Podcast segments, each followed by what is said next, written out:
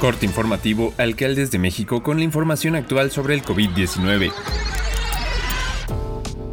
Hoy es lunes 8 de agosto. La Secretaría de Salud informó que se detectaron 795 muertes por coronavirus durante la semana y 5.267 nuevos casos, con lo que suman 328.320 muertes y 6.857.470 contagios por COVID-19 en México, de los cuales 107.858 son los casos activos y 6.034.876 se han recuperado de la enfermedad.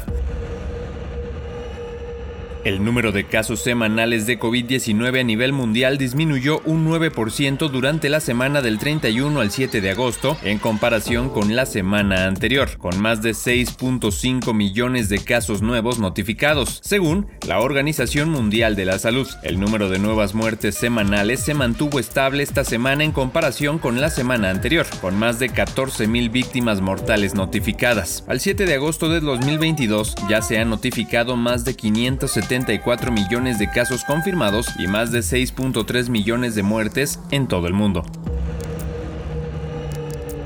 Según los datos de la Secretaría de Salud de Guanajuato, muestran que al 7 de agosto van más de 10.122.255 fármacos aplicados en la población contra COVID-19, equivalente a una tasa de 164.135 dosis por cada 100.000 habitantes, que en proporción sería más del 59% de los ciudadanos del estado por más de una dosis. Sin embargo, hay ciertos grupos poblacionales que llevan tres dosis. Hasta ahora, la población dominante va para los jóvenes de 18 a 29 años, los cuales tienen un esquema completo de 2.194.930, de los cuales 713.350 cuentan con un tercer refuerzo. Actualmente hay más de 336.717 habitantes de Guanajuato que han dado positivo al COVID, así como 17.167 defunciones.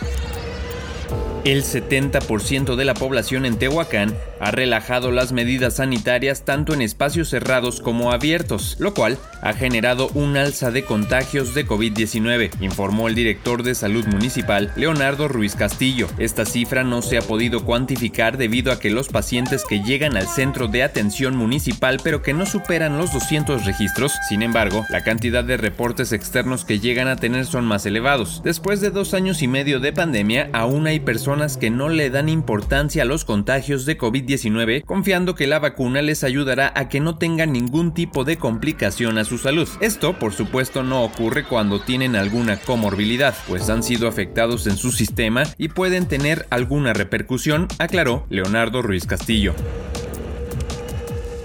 Durante la quinta ola de contagios de COVID-19 se aplicaron más de 1.500 pruebas a trabajadores, de las cuales uno de cada tres que se aplicaron dieron como resultado positivo al virus, lo que representa alrededor de 500 casos, informó el secretario de Administración Bernardo Arrubarena García. En este contexto precisó que actualmente se contabilizan 170 casos activos al interior de la administración, por lo que dijo que de los más de 8.000 trabajadores, esta cifra representa un índice bajo. Ante esto, señaló que estos contagios no representan un gasto para el Ayuntamiento de Puebla y que no hubo casos graves, por lo tanto, nadie necesitó hospitalización. Esto es todo por el momento, seguiremos informando.